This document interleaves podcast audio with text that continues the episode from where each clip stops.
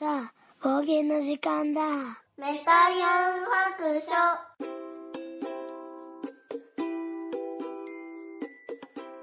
はい、出発、よいしょ。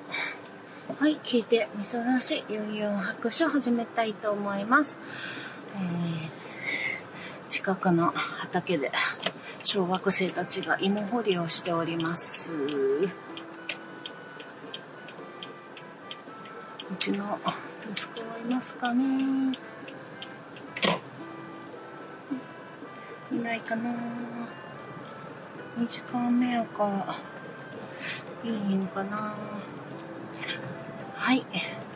えーこの番組は、えーと、ドラクエ好き絵描きユンユンが面白そうなことは何でもやってみようをモットーに、この世界を楽しみ尽くすネットラジオです。さあ、今からですね、えーっと、うんと、あれです。あれ。もうあれとかこれとか。よいしょ。えー病院の方に行きまして、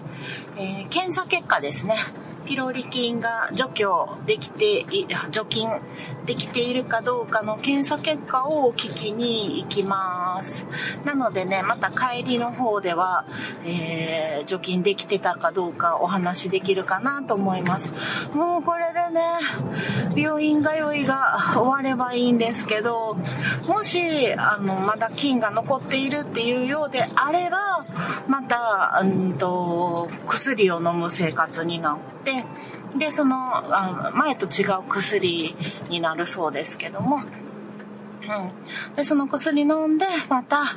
えー、呼気を、あの、袋にね、あの、息を吐いて、で、またそれを検査結果出すっていう、うん、繰り返しになるらしいんですけど、もうほんと一回で、一回で終わってくれっていう感じですね。なんかこう、年末の健康診断で、こう、いろんなこと引っかかって、こう、今年に入ってね、もう、なんていうのかな、あの、なるべく健康に、あの、すべての数値を良くなるように頑張ってきているんですけれども、あの、ピロリ菌だけはね、自分でどうにもできないんで、はい。ちょっと頑張ってね。よいしょ。けあの病院に行くしかないんですけども、でもね、貧血とかはだいぶ良くなったと思われますけども、まあちょっと、あの、えっと、貧血注射をね、何回もしに行ってて、3ヶ月ぐらいして、えー数値が良くなったので、もう来なくていいよってなったんですけど、またね、これ、数ヶ月経つと、また貧血が出てくるんですよね。まあ、ちょっとそれの繰り返しなんで、あの、日常的にちょっとね、鉄分を多く取らなあかんなっていうお年頃なんですよね。はい。よいしょ。それでですね、えー最近何をしているかというと、うんリングヒット。リングヒットはね、えーっと、一応クリア前しましたっていう話をしたんですけど、その後の世界、うんエクストラなんとかっていうね、スタジオかな。なんか、あのーまたこう、なんていうかな、2周目なのかな、あれ。あの前と同じコースをまたこう繰り返すんやけどなんか私はなんとなくこう違う世界に見えてるんですけどね、うん、なんかこうストーリーもちょっとこう2周目で同じことの繰り返しではない感じになってるのでまあ続きって感じでやってるんですけどもそれもまあ前ほど毎日はやってないですけど、えっと、1日おきとか、まあ何日かに1回休ん、2、3日おきに1回休んでみたいな感じで、えー、1回15分から20分程度、これ運動時間なんで、実際は1時間ぐらいね、やってたりするんですけど、倍ぐらい時間かかるんですよ。なんかこう、選んでる時間とかが入らないんで、うん。なので、うーん、まあ、賞味のほんまに運動してる時間で15分、20分。もうでもそれぐらいでちょうどいいかなっていう感じですね。もうあんまりやりすぎると、なんかすごいもう疲れてしまうんで、なんか、継続できないでね、まあ、軽めにやる、軽めにいったって、それでもまあまあ汗かきますけどね。っていうので、まあ、日常的な運動をしつつ、うーん、他は、あ、あの、これは健康には関係ないけども、うん、まあ相変わらずドラクエ 11S をやってます。うん。ちょっとね、また、ドラクエ11ネタバレ嫌だよっていう人はちょっとこう、あの、ここからは、あの、お聞きにならないで。まあそんなにネタバレしないと思いますけども。はい。いいですか？あのね、今、えー、1142時間ぐらいやってるんですよ。5月の末ぐらいから始めて、今、えー、っと、十何日やからか、2、3週間やってるんですけども、42時間。この間、えっ、と、休みの日にもう絶対今日は仕事せんとこうと思って、うん、8時間ぐらいはやったと思うんです。プレイをね。うん。で、あの、私もう11を途中までで2回ぐらいやってるはずなんですよ。で、えっ、ー、と、今3回目でようやくこう、ボイス付きでね、もう最後までやるぞっていう気概を持ってやってるんですけども、その、今までの2回やったぐらいのことをもうほぼほぼ忘れてて、もうほんま、あれそうやったっけ？みたいなことがいっぱいあるんですけど、あと、あの、まあ、なんとなくここ来たことあるなみたいな、でも話は忘れたなとかいうことも、あの、すごく多いんですけども、なので、割とね、初見な感じで新鮮にプレイできてるんですけど、一個ね、なんか気になってることがあって、私、あの、前やってた時に、なんかこう、ボウガンで、なんか、隠、隠し、的みたいな、ま、ま、的を、あの、ボウガンで撃つみたいなね、やつがあったと思うんですよ。で、前それ一生懸命探してて、あんまりないなと思って、うん。なかなか見つけれずにネットで探、どういうとこにあるのか探したりとかね、やってた記憶があって、その探してた時の、なんか、なんていうかな、ネットで探した、あのここの辺だよみたいなんとかもプリントアウトしてたんですよ。でも、どうも今回 11S では、その、隠し的みたいなやつがない感じなんですよね。で、ボウガンはなんか、もらったんはもらったんやけども、なんかこう、遠い敵をよ、呼ぶためのボウガンみたいな感じで、まあほとんど使ってないんですけども、あの、多分、こう、レベル上げの時とか敵に、あの、撃つと、向こうからこう、やってきてくれて、戦いやすくなるみたいな感じなんですけど、1、2回やったら、敵がこっちに来るよりも自分が走ってた方が早いっていう感じなんですけど、でもそのボウガン、あの、的を撃つやつちゃうんかなと思ってたけど、なんかそういう説明とかも多分一切出てきてなくって、あれ？と思って、ほんで、その的を探すのも、一応こう気にはしてるんやけど、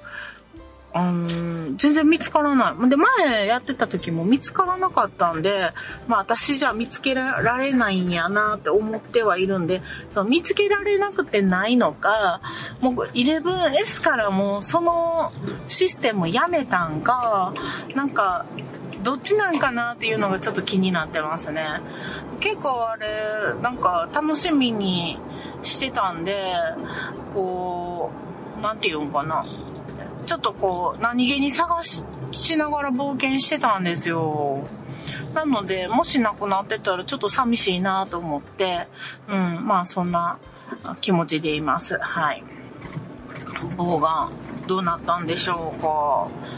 まあそんな感じかな。で、ストーリーも、まあ、着々と進んでるんですけど、もうすごい、多分、私は中盤までは進めてたと思うんですけど、思いのほか、追いつかない。前回やったとこまで。42時間やっても。私なんか多分10時間ぐらいやったら前のとこ行くんちゃうかなぐらいの気持ちでいたんですけど、思いのほかなんかこう、ボリュームのあるストーリーやってんなと思って、まあ、忘れてることも多かったんですけど、多分もう3年ぐらい前、発売した当初に買ったんで、3年ぐらい、まあ3年か4年ぐらいも、もうそんななのかな？と思うんですけども、もう完全に忘れてる感じでしたよね。なので、うん、なんかね、前やったところは、だいたいここ、このボスが倒せなくて、ここで止まってるっていうところは覚えてるんですよ。うん。若干ネタバレになりますけど、あの、氷漬けになった竜がいるんですね。その竜と戦うところまではやってて、で、倒せなくって、あの、すごい苦労して、あの、無理やったんですよ、前回は。うんで、そこまでは行きたいなと思って一生懸命頑張っててるんですけれども、まあそこまでに大きな、あの、悲しい事件なんかがあるので、まあそこ、その悲しい出来事のところまでもまだ行けてないんですよね。いやー、今一旦バラバラになった仲間たちを、こう、集め直していく新たな仲間を、をね、ゲットし、そしてバラバラになった仲間を、こう、ね、再び、よいしょ、集めていってる最中ではあるんですけれども、いやー、なかなかこう、深い、深いというか、なんかいろいろ考えさせられるストーリーですね。ようやくこう悪魔の子っていうね、こうお面を着せられたのが、うん、まあ、覆されたところまで来たので、うん、若干こうちょっと気持ち的にはすっきりして、あの、割とこう、勇者よって、こう、称えてくれるようになったんでね、ああ、よかったと思って、こう、気持ちよく、ストーリーは進めているんですけども、ああ、もう、徐々にね、悲しいことが近づいてくるなっていうので、若干こう気持ちがね、なんかこう、複雑な、うん、進めたいような、進めたくないようなっていうね、複雑な気持ちにはなっていますけれども、うん。まあ、毎日、こう、ゲームね、できるように頑張ってし、昼間に仕事頑張って、夜にゲームするぞって言って、あの、頑張って やってます。はい。まあ、そんな感じかな、最近は。まあ、至って真面目に。で、すごい、あの、健康診断があまりにもひどかったんで、あの、早寝早起きを気をつけるようにしてまして、うん、できるだけ11時に寝るように目標にしてます。ただ、あの、月に2、2 3回ぐらいしか守れてないですけど、うーん、多分、毎日1時までには寝れてると思うんですけど、それでも前よりね、だいぶ良くなりましたけど、うん。うん。前はね、2時、3時、4時普通やったんで、それでもう何年も来てたし、なんなら徹夜する日もあったし、で、今思ったら何をそんなに、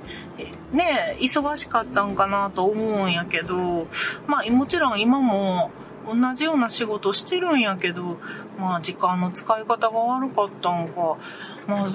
わかんないですけど、2、2 3年前むちゃくちゃ忙しかったんですけどね。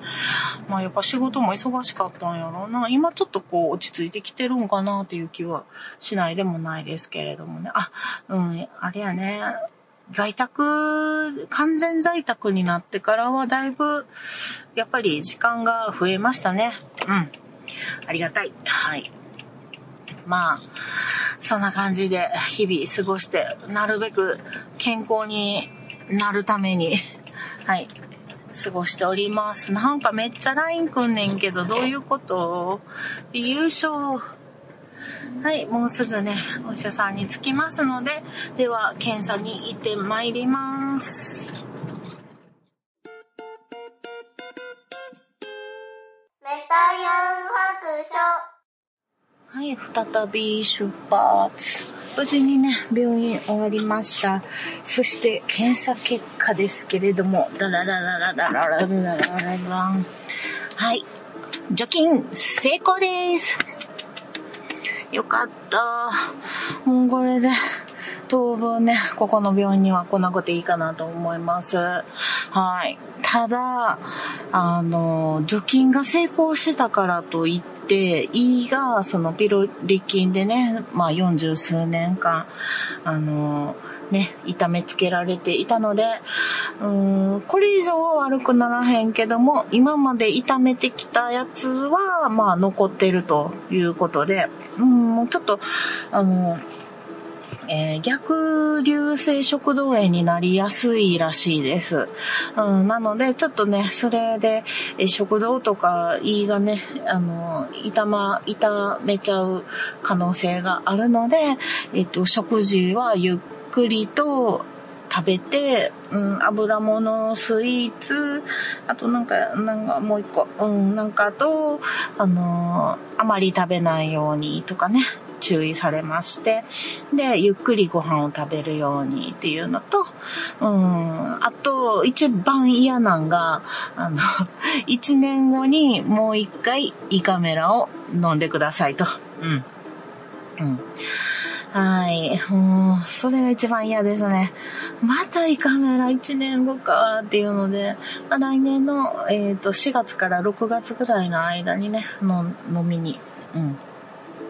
来るようにっていう説明があったので、もうすごい今からもう嫌なんですけど、もう早く、嫌なことを早く終わらしたいんで、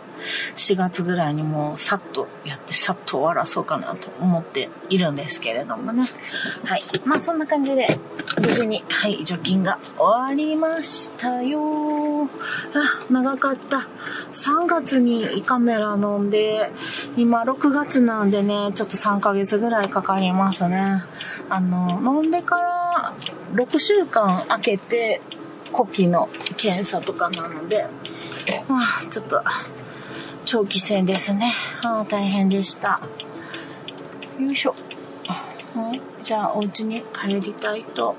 思いますが、すごい車が混んでますね。うん。では今ちょっとコーヒーを買って、えー、その帰り道です。続きですね。えっ、と、先週ですね、あのー話は変わりますけども、えー、す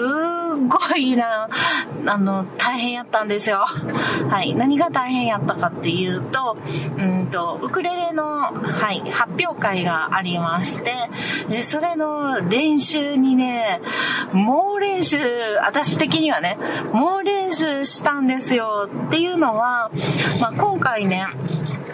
えー発表会が、まあ、大阪である予定だったんですけれども、こう、変更に次ぐ変更がありまして、あの、割とね、ギリギリまで、まあ、あの、ホールの方でやる予定で進んでたんですね。で、まあ、やっぱり緊急事態宣言もあるし、で、私のね、あの、仕事の方も大阪に行く仕事とかはもう全部、えーキャンセルして、うん、なるべく大阪っていうかな、あの、電車に乗らないように、人に会わないように、うん、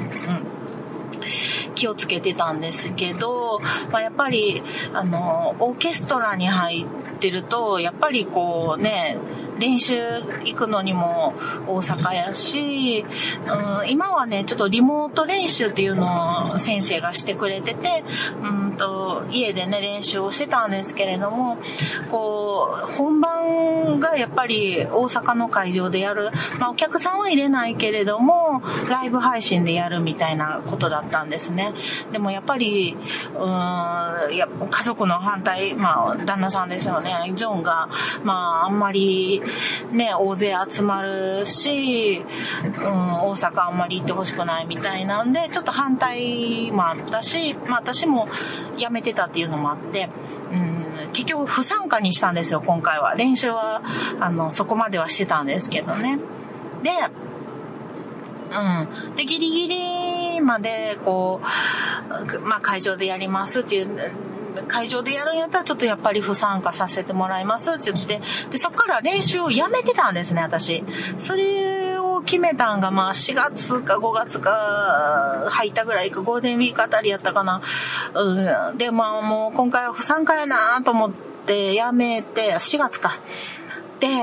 で、もう一切そっからね、もう出れへんやったらと思って、オーケストラってやっぱり、あの、自分の音だけで一曲成り立たないんですよね。全員が合わさって初めてこう曲として成り立つんで、こう練習を続けたとて発表会に出なかったら、まあ意味ないなと思って、もう練習を完全にやめてたんですよ。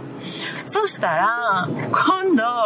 5月の、うーん、末ぐらいになって、えっ、と、発表会は、あの、なんと、こう、YouTube 配信にしますとかなって、あまあ、YouTube 配信は配信やったんやけれども、あの、ちょっと別の会場探しますとか、会場が使えなくなったんで、とかなって、で、さらにまた変更で、うん、とうとう、うんと、リモート、えっ、ー、と、ライブ配信じゃなくって、えっと、なんていうかな、動画を、こう、組み合わせた配信っていうのに変更になったんですね。っていうことは、なんと、こう、あの、集まって演奏する人たちのグループもいれば、まあ、各自別々で自分で動画を撮って、で、それを送って、で、それをこう画面上で合わせていくみたいな方法も撮りますと。だからもうライブ配信じゃなくて、こう動画配信。うん。録画したものの、編集したものの配信するっていう結果になったんですね。ってなるとですよ、完全に、こう、練習をやめていた私としては、あの、え、し、え、締め切り？1週間後？みたいな。まあ10日ぐらいはあったんですけど、ちょっともう、もう練習間に合わへんと思って、ちょっとこう呆然としてた日が数日あって、で、いや、参加しようか、しまいか、みたいなんで、ちょっと何日か悩んだんですよね。もう練習やめてたし。で、しかも、あの、今回、まあまあ難しかったんですよ、アレンジが。で、私の技術ではもうどうしても、もう、なんていうの、1万回ぐらい練習してももう引かれへん場所っていうのがあって、で、そこの担当があったんですよ。もうほんまなんか半泣きになりながら練習したんですけど、あの、まあ、ジョンの方にはね、もうそんなん急にまた変更になって、あの、参加大変やからさ、なんか、こう、理由つけてやめといたらいいやんみたいなあの、言われて、もうそれでめっちゃムカついて なんか、そん、なんて言うんかな。まあ別にジョンは悪くないんやけど、まあ確かに練習が間に合わへんから、あの、もう不参加にしようかなって思ったのは確かなんやけど、あの、やればできない日にちじゃないし、まあギリギリ間に合うかなっていう日にちやし、なんかこう、ここで諦めるのも、なんか悔しいし、あとなんかなんて言っても、なんかみんなに迷惑がかかるじゃないですか。オーケストラやから。一応先生も、こう、3パートに分かれて弾くんですけども、あの、救急車ですね。ちょっと通るかな。避けとかなあかんね。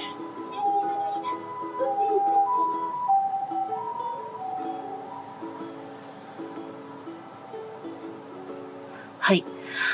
あのー、3パートに分かれてて、で、やっぱり人数調整をしてるわけですよね。同じぐらいの音量になるように、あのー、例えば10人ずつにするとかね。で、その中で、まあ私がもう間に合わへんからやめときますとか、まああの、会場にね、ちょっと行くのが、やっぱ緊急事態宣言中やしっていうのは、まあ、あの、仕方ないかなと思うけど、なんかそれ以外の、なんか理由で、なんか自分の練習が間に合わへんからやめときますっていうのは、なんていうかな、やっぱり、こう、オケの一人として、なんか、理由としては成り立たへんなと思って、悔しいしね。という、やっぱりこう、そういう気持ちになって、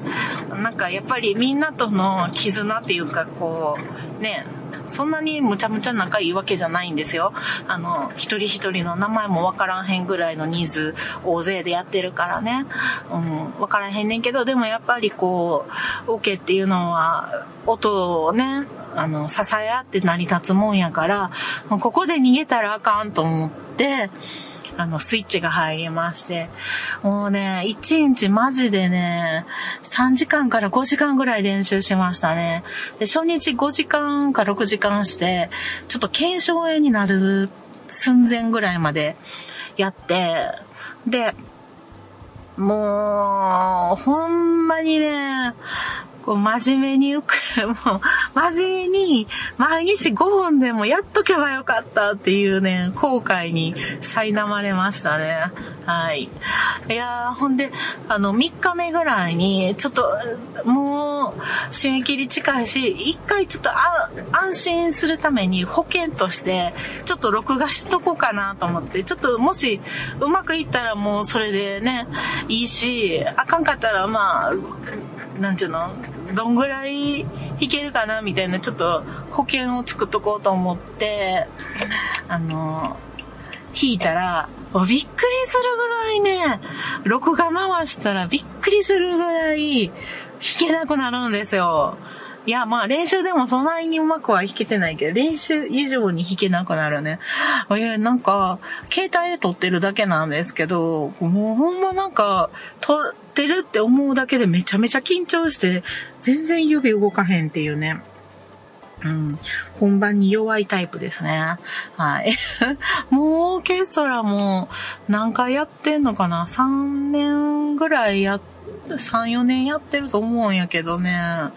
うん、もう緊張しまして、で、録画で、あの、参加するのも初めてなんですよ、今回。前回はやっぱちょっと顔出しが嫌なんで、うんと、あの、前のリモートの時もちょっと、もう1年ぐらい前のやつかな。あの、そうやね、去年やね。あの、ちょっと、あの、のね、動画に残るっていうのも嫌やし、やめときますって言って、言ってたんですけれど、今回は、あの、顔を隠してもいいという条件が出まして、まあみんなマスクをしてもいいとかね。うん。前はね、ダメだったんですよ、マスクも。うん、禁止で、もう完全に顔を出してくださいっていうやつやったんで、もうちょっとそれは嫌やなって言って、あの、お断りさせた、させてもらったんですけど、今回は、あの、OK やったんでね、全員、むしろ全員隠しましょうみたいな感じやったんで、ちょっとホッとして参加しようと思ったんですけど、いやーまあ、弾かれへん。で、そっからまた練習して、うん。だからどうしても行かれへんところがね、あったり、変な音出したりとかで、いやー、で、最終日、締め切りの、うんの日なんですけど、締め切りの日に、あの丸1日かけて2曲分の、あのパートを、あの弾きました。ほんまに1日かかったんですよ。朝から夕方まで。ほんで、なんかこう、自然光が入る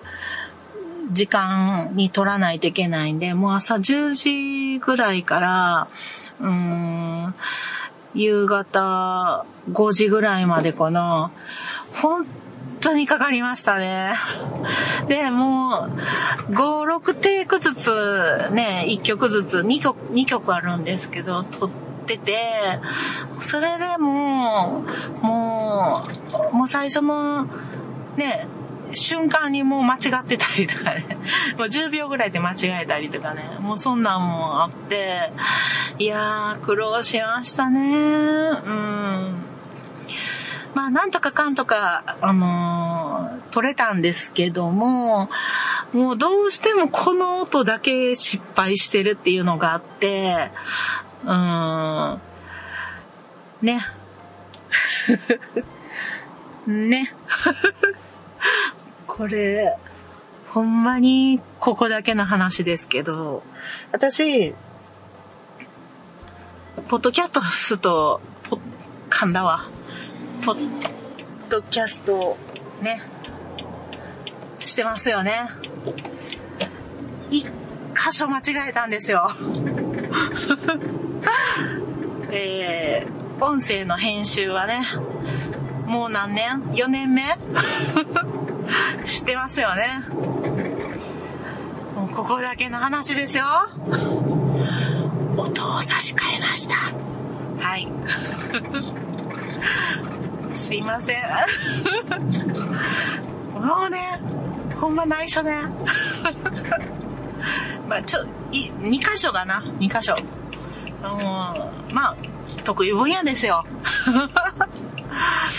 まあ、プレミアプロも多少、ほんの多少使えるようになったし、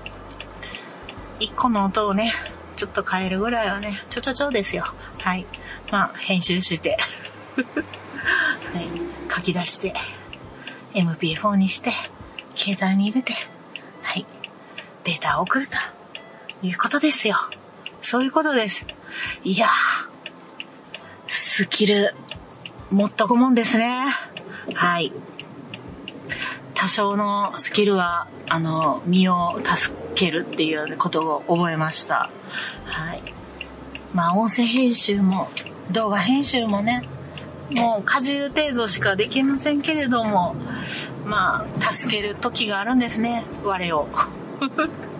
はい。そんなわけでね、一週間猛練習した、えー、ウクレレですけれども、はい、無事にデータ送信完了いたしまして、あとは、あのね、先生が動画編集をして、うまいことみんなの音が重なるのを待つだけとなっております。まあ、いつぐらいにね、動画が出るかわからないんですけども、ちょっとね、私が映っちゃってるっていうのもあるので、あの、皆さんには、ポッドキャストではね、お知らせしないと思いますけれども、まあ、知ってる方はね、ああ、あの、あれのあれか、みたいなんでちょっと見てもらってもいいかなと思います。顔は隠れてるんでね。よいしょ。まあそんなわけで無事にお家に帰ってまいりました。はい。というわけで、一週間私はもう練習してたお話をさせてもらいました。はい。ピロリ菌も無事に除菌できました。うん。ということで、今日はそろそろお宿に戻ります。あ、ハッシュタグがありますね。なので、またハッシュタグ読みたいと思います。よいしょ。また、後で。よいしょ。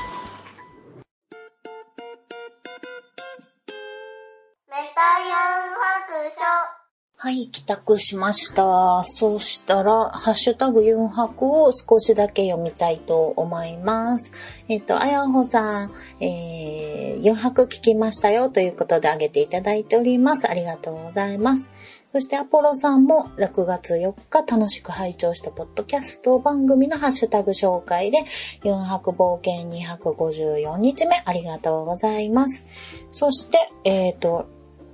隠れファンさんからいただいております。えー、リングフィットアドベンチャークリアして体の変化はありましたということでいただいております。そうですね。リングフィットをしてから、うーん、なんかね、あの、毎日の運動習慣ができたので、それがなんかすごい、なんていうのかな。えっ、と、例えば、体のうん、なんかこう、しんどさがちょっと取れた。うん。あのね、一番感じてるのが、肩こりがなくなりました。うん。これが一番ですね。私、前までもう本当に肩こりがひどくって、肩こりからの頭痛とかもひどかったんですよ。で、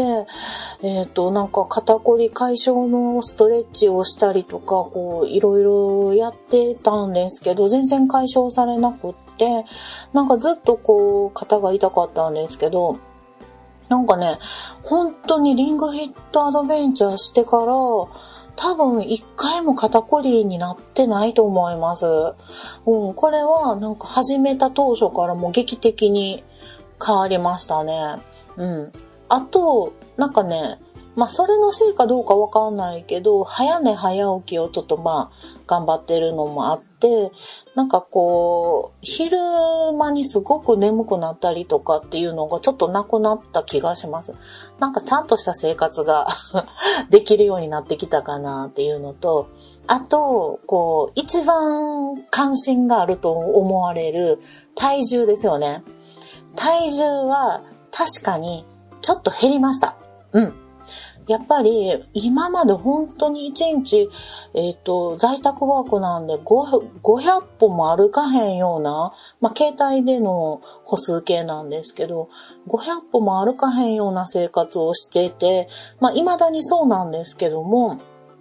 でも、そのリングフィットやってる間、その、携帯をね、こう、体につけてるわけじゃないんで、歩数には現れないんですけど、リングフィットの中では結構走ったり飛んだり、ね、筋トレみたいな動きとかもあるんで、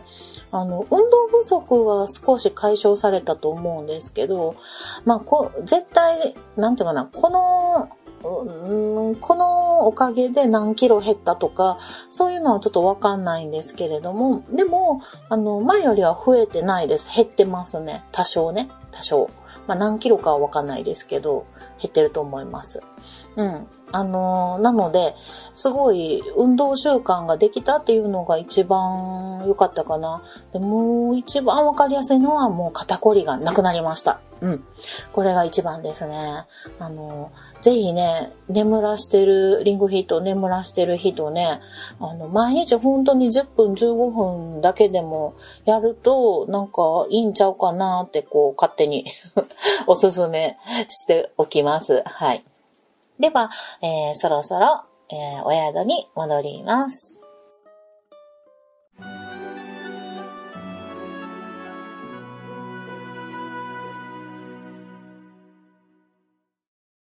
この番組ではお便りを募集しております。ツイッターのハッシュタグで、ユンハク。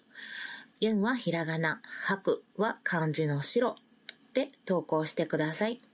DM でも結構です。番組内で読ませていただくことがありますので、ペンネームを忘れずに書いてください。ユンユン白書のブログの方に、ツイッターのアカウントやメールのアドレスなどを書いております。ユンユン白書で検索してみてください。